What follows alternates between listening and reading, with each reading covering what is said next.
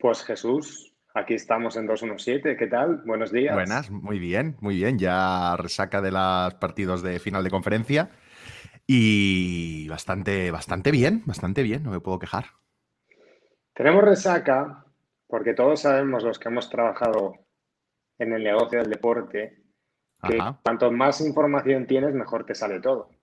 Pero que eso no, quiere, no quiere decir que muchas veces haces un análisis muy bueno con toda la información, llegas al partido y hacen así, plus, te rompen el guion. ¿Y qué pasó con la defensa de Kansas City Chiefs? Pues que nos rompió totalmente. ya lo veníamos diciendo que yo veía que era una defensa por todos números pobre, es decir, eh, era la vigésimo, no, no recuerdo de memoria el número, y que por ahí veo que podía fallar y que podía caer pero me he equivocado, estoy, estaba completamente equivocado porque, porque esta defensa estaba completamente equivocado. Porque esta defensa... que no eres un soberbio y que tú lo sometes a una cuestión Hombre, claro, porque al final me pregunto, al final nos preguntamos, ostras, si yo tenía que la defensa, que evidente, es evidente que la defensa ahora está jugando mejor que a principios de temporada, pero si yo la tenía como la vigésimo algo, ¿eh? ahora lo digo de memoria, a Kansas y de repente en playoffs se saca estas dos actuaciones magníficas, es que hay algo que no estábamos midiendo bien y hay algo que, mm, y hay algo que no, que no se nos estaba escapando. Y tengo hipótesis de qué cosas se nos están escapando. Queda mucho margen. De hecho, el trabajo con las defensas y la analytics es. Aún tenemos mucho horizonte por, descubrir. Y una de las cosas que pasa es que. Mm, es que. Eh, no es que no valgan con las defensas los números y las analytics, claro que valen. De, hecho, en analytics salía, ¿no? Que las mejores defensas este año, pues era Pittsburgh, eh, Los Ángeles, Tampa, es decir, defensas que sabemos que son buenas. Pero creo que sí que hay una Igual que en el ataque no pasa, sí que creo que hay una. Hay algo que se nos escapa con ataque, defensas que parece que por números no están, pero luego sí que son muy potentes. Y creo que, van de tapado. Y creo que eso no estamos detectándolo bien. Y sobre todo van de tapado por, por una hipótesis. Bueno, por una hipótesis que hemos dicho. ¿eh? Creo que, que Españolo, el entrenador de defensivo, el coordinador defensivo de los Kansas City Chiefs, es un gran play caller. Es decir, que sabe qué jugada llamar en qué momento oportuno. Tiene, llama la intuición, seguramente tendrá un estudio detrás analítico enorme, porque una de las cosas que también es analytics, que no es solo los numeritos, es pues analizar las jugadas de los cuántas jugadas, cómo te funcionan, el, scouting, de avanzado, el scouting, avanzado. Pues seguramente con todo esto y su intuición y su saber, eh, es una persona que tiene un talento llamando las jugadas. Y lo hemos visto en el partido el otro día diría que cuando hablas de español y hablas del scouting de avanzada, ellos tienen un histórico mental de cómo afrontan esas situaciones. Creo que también tienen la capacidad de entender y ajustar en lo que ven rápidamente en el ataque y entonces ellos pueden llamar ciertas jugadas que durante el año igual no lo haces de esa manera porque tienes como ese punto de decir, esta jugada me la voy a guardar para dañarte en este momento. Eso se hace mucho en básquet Tienes un árbol de jugadas, estás entrenando esa jugada todo el año y la guardas para el momento que la necesitas. Y eso es muy, muy, muy el deporte. De, hecho, es, tal cual, por ejemplo, poner un ejemplo de él. Esto con la carrera, ¿no? Ya no va de. o sea, un, entrenador no está decidiendo si va a pasar o va a correr en cada jugada, ¿no? Sino está pensando en cosas más complejas, qué tipo de rutas, qué tipo de conceptos, etcétera, etcétera. Pero son capaces de ponerte en un partido. Lo que sí que haces es ponerte en un partido una formación eh, para correr y te corren dos veces con esa formación durante el partido y para dentro de dos partidos eh, ponerte esa misma formación y hacerte un pase que pilla al rival porque te ha estudiado creyendo que con esa formación te hace, te hace una carrera, ¿no? Eh, esto juegan mucho, claro, los entrenadores, es un, es un, completo juego de engaño. Y Español ha conseguido, es un gran play caller, lo hemos dicho, lo ha conseguido y por ahí entonces lo que nos hace, nos damos cuenta de las limitaciones que tenemos, o al menos veo con la información pública que podemos acceder que resumo así un poco, si creo que todo lo que hacemos sí que detecta muy bien los ataques, sí que detecta muy bien eh, las defensas top, pero se puede quedar corta con defensas que son buenas, pero no lo muestran en números porque saben parar en drives clave, ¿no? Es que al final te paran en 3-4 drives clave o 3 drives clave, tres jugadas al final, son tres jugadas que te matan el drive y con eso ya, si tu ataque es tan potente, y hablando de Kansas es el mejor ataque, pues oye, increíble. con eso lo tienes. Así que esto que, esto que hemos de mejorar, hacer, adaptarlo. Mm, es que lo estés haciendo.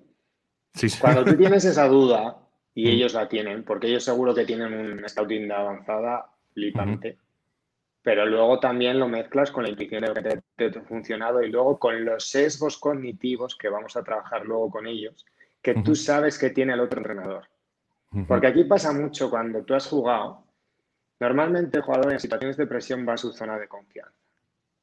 Hay dos, tres cocinas que el jugador, eh, cuando está mal, es a lo que él le gusta. Luego hay entes superiores, tipo Belichick y tal, que pueden romper ese libro y te rompen los esquemas y tal.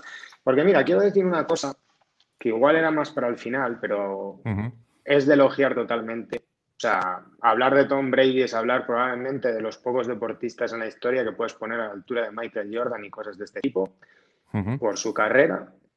Pero la segunda parte planta un pino bastante gordo y yo estoy convencido de que si el coach en ese momento es Bill Belichick, no es que ganen, es que le pegan una asfaltada a Green Bay porque en la segunda parte corren 59 veces seguidas si es necesario hasta reventar el mm. reloj y está muy bien que el ego de Brady que se lo puede permitir y que sinceramente yo si fuera como Brady iba por la calle saltando, firmando autógrafos así, pero, hombre, la segunda parte pone en riesgo la victoria de su equipo y, no, no está bien lo que hace Arians en la segunda parte. Y ya no solo, Arians, Arians la verdad es que toma decisiones y a veces no sabe modificar su plan, no lo supo modificar y casi le cuesta el partido. De hecho, eh, es que cuando hablamos, hablas de Belichick, en verdad tampoco era es decir, el Belichick lo que hacía era pues pases muy seguros, carreras tal, es decir, controlar de esa forma. No, no lo hizo, no lo hizo Tamba, no fue inteligente ahí y, básicamente le, dio una oportunidad a Green Bay, una oportunidad que cuando acaba la primera parte no la tenía. que se le cae a Sam Brown. Sí. Eh, tuvo la oportunidad. Y claro, tú cuando te vas al descanso con esa superioridad y, y esa victoria, tú lo que no puedes darle es, oportunidades al rival y has de jugar inteligentes, playoffs. Y creo que, falló eso, falló eso, falló eso. En playoff yo creo que hasta que el otro no te saque la bandera blanca, sí. tienes que ir a reventar. O sea, cada sin, y luego, sin piedad. Y luego, y luego el, al final, por muy bien que te salgan las pases profundos, que, la primera parte fue la clave, los pases profundos tienen un riesgo inherente y un riesgo grande. Entonces es un, es un grande riesgo, también gran recompensa, pero cuando pruebas muchas, algunas, como pasó, pues te van a acabar en intercepción o te van a acabar mal, ¿no? A mí me decepcionó de todas formas Green Bay, ¿eh?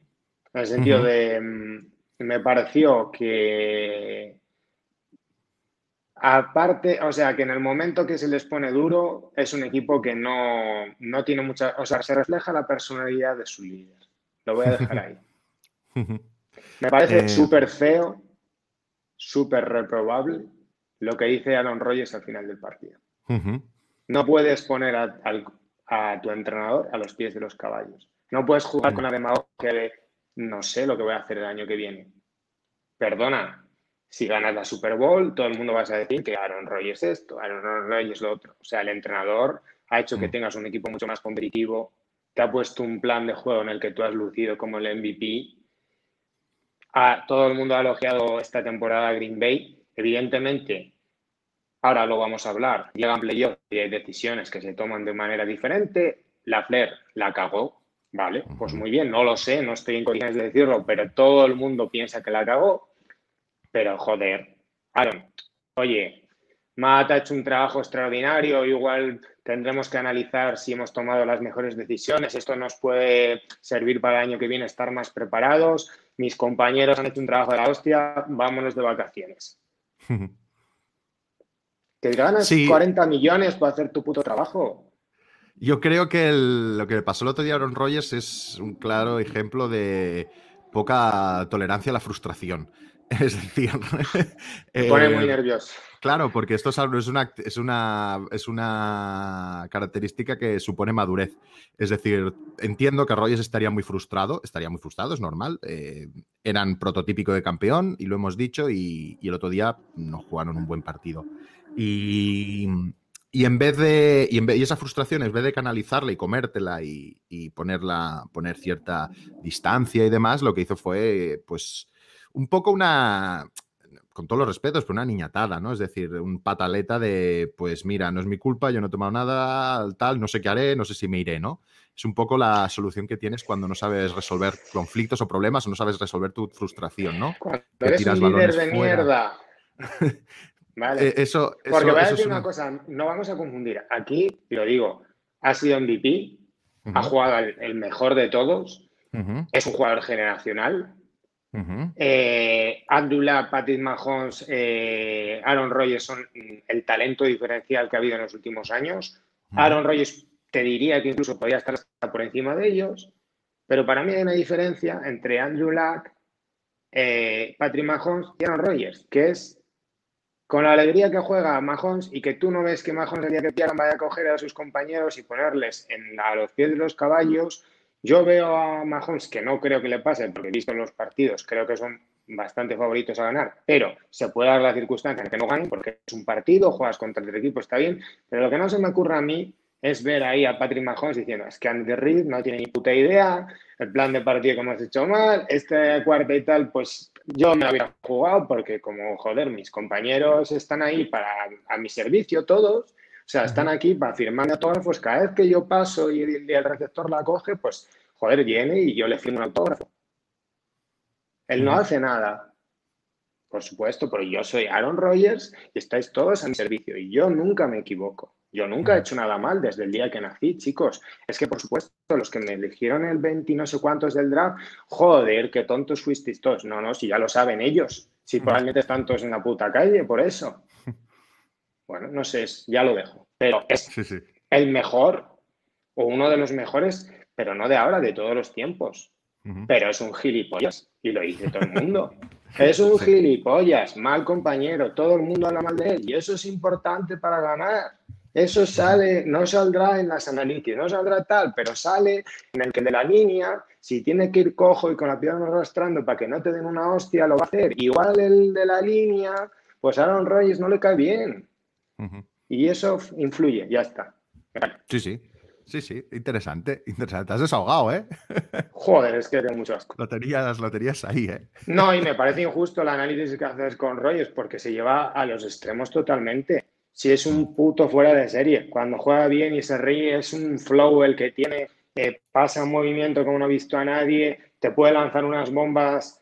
El talento de Rogers es 100.000 veces mayor que el de Brady. Pero es que Brady es un paisano, joder, y va por la vida como hay que ir, y se equivocará o no, pero no va a salir ahí diciéndole si gana la Super Bowl. Lo ves, Bill Belichick, tenía razón. No, no, tiene otra clase, otra elegancia, otro saber estar y claro, no sé, le va bien, creo, a Don Tomás. le va bien, le va bien. Hablemos de Andy Reid y sus factores diferenciales. Eh, pues podemos, pues es decir, es un... Sin gráficas esto no se puede sacar. Claro. Eh, vamos a ver el partido el otro día, ¿vale? Eh, es ah, este perdóneme, que me he anticipado yo. Ah, no, no, no, el de Bills contra Chiefs. Eh, Solo quiero destacar de aquí un dato. No es que lo del otro partido fue un partido arrollador contra Bills, tanto en ataque como en defensa, pero es que lo que ha hecho en ataque. Solo quiero dar un dato que creo que destaque sobre todo. En early downs, es decir, en primeros y segundos downs, hubo 51 jugadas para Chiefs. De esas, un 43% se transformaron en primer down. Es decir, tuviste un 43% de jugadas de primero o segundo down que acabaron transformándose en primer down. Este número es una barbaridad. Es que es una completa barbaridad cuando hablamos de pases tempranos, un casi un 50% se convirtieron en primer down. Es que, es, que, es que eso es muy bestia. Es que normalmente los porcentajes de un equipo que gana claramente están sobre el 35, 30, pero es que un 43 es una burrada. Es decir, es una absoluta locura. Y, y, es que lo del otro día fue un avasallamiento. Es decir, ahora hablaremos de decisiones y demás, pero da igual lo que hubieran hecho. El otro día eran imposibles, imposibles de vencer. Y no sé qué forma hay de meterle mano a este equipo. No la hay, y te pregunto por qué. Yo sé que soy muy favorito y te voy a explicar una pregunta un poco capciosa. ¿Recuerdas en playoff que se dice en los playoffs puede pasar cualquier cosa? Sí, pero esto se la saca y te voy a explicar por qué. Partido de Texans el año pasado, ¿cómo empieza? Empiezan perdiendo de San Francisco, ¿cómo empieza la Super Bowl? Este partido, ¿cómo empieza? Sí, sí. Con errores, además. Sí, sí. Con errores. ¿Ahí alguien le echa la culpa a alguien? No, no, no, no, no. Nosotros somos buenos, aquí no ha pasado nada y te vamos a pasar por la piedrita. Hasta luego. Sí.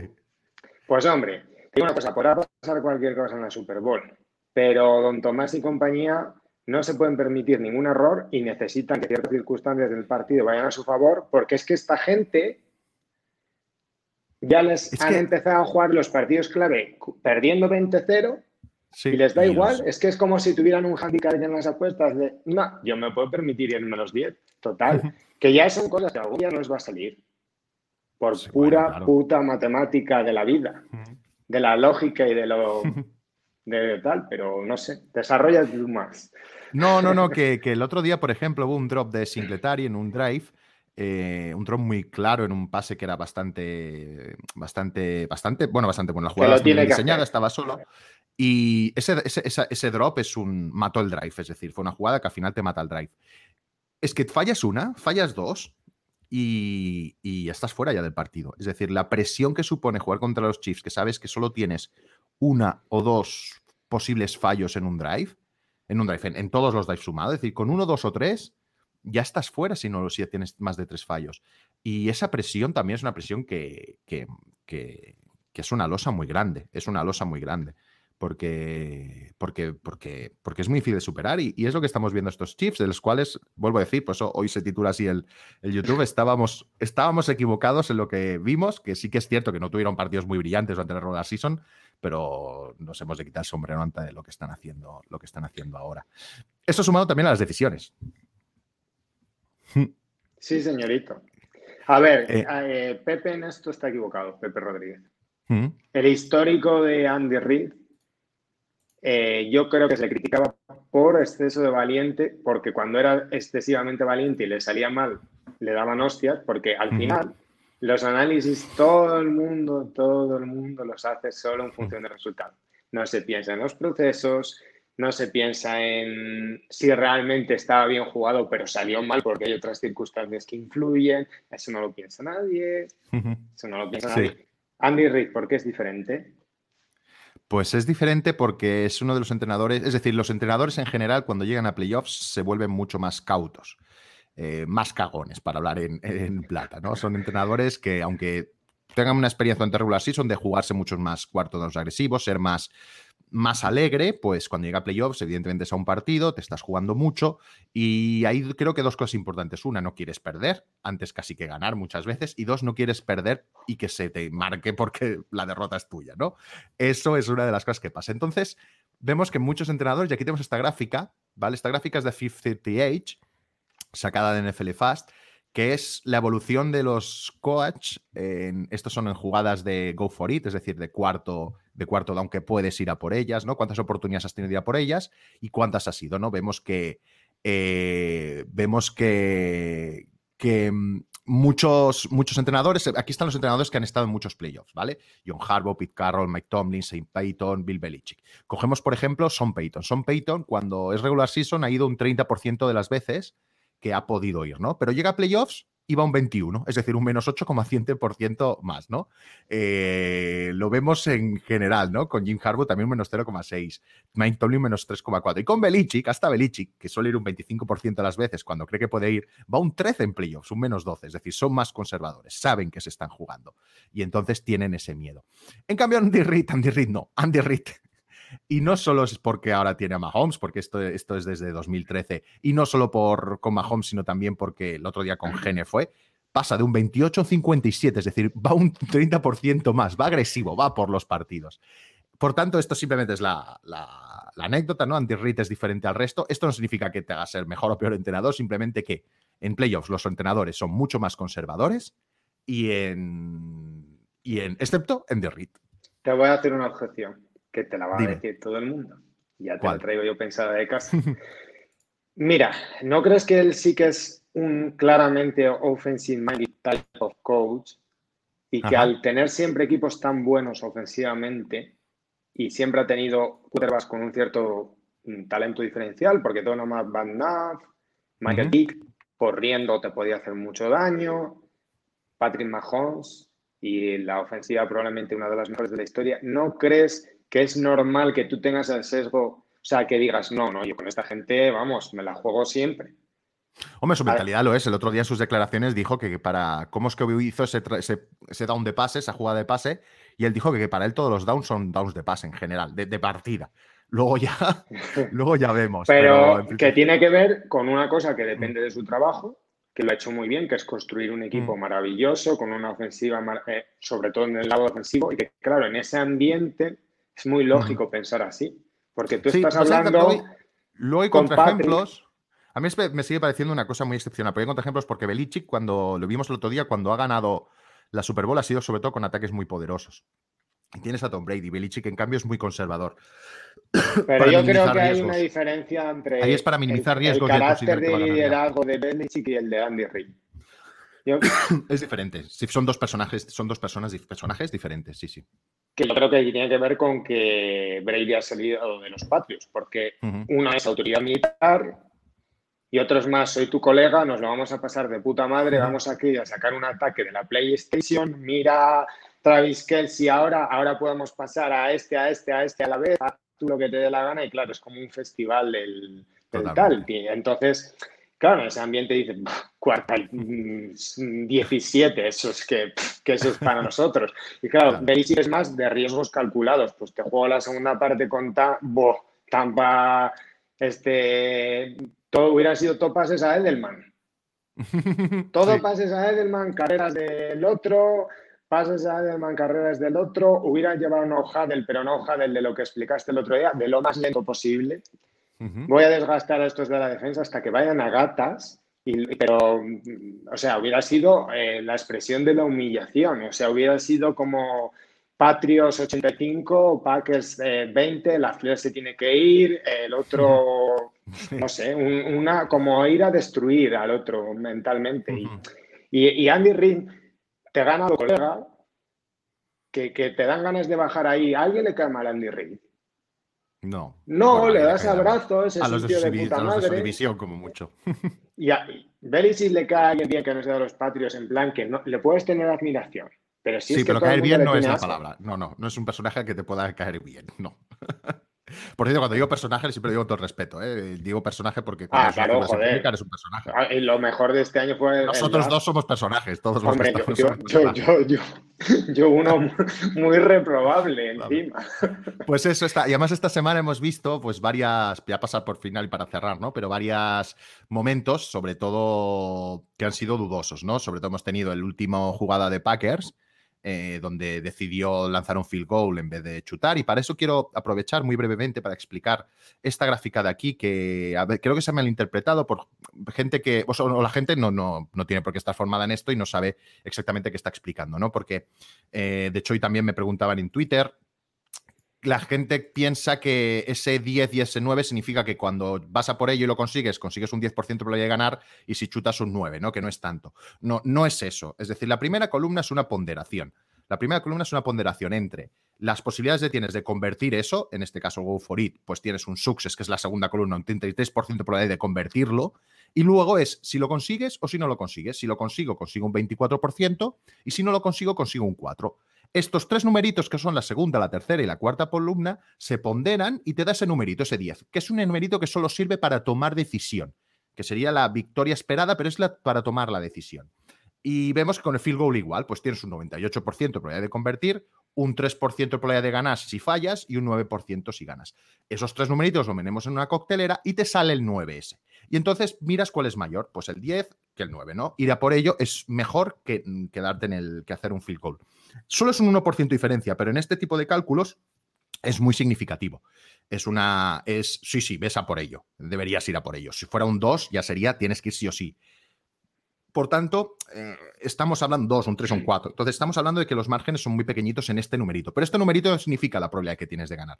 Eso te lo dice la segunda y la tercera columna, si aciertas o si fallas en esa sucesión. Quiero que esté claro porque es muy importante para valorar. Es para que no es, tan eh, No es fácil, eh, no es- Jesús, no es es que no es sencillo. fácil de entender para alguien que no esté formado. Claro, este por eso lo digo, por eso quería Es explicarlo, normal, porque sí que eh, me todo. es normal. Me, me encontrado muchas dudas y entonces es importante que para eso Has dado estamos una para divulgar, explicación ¿no? maravillosa.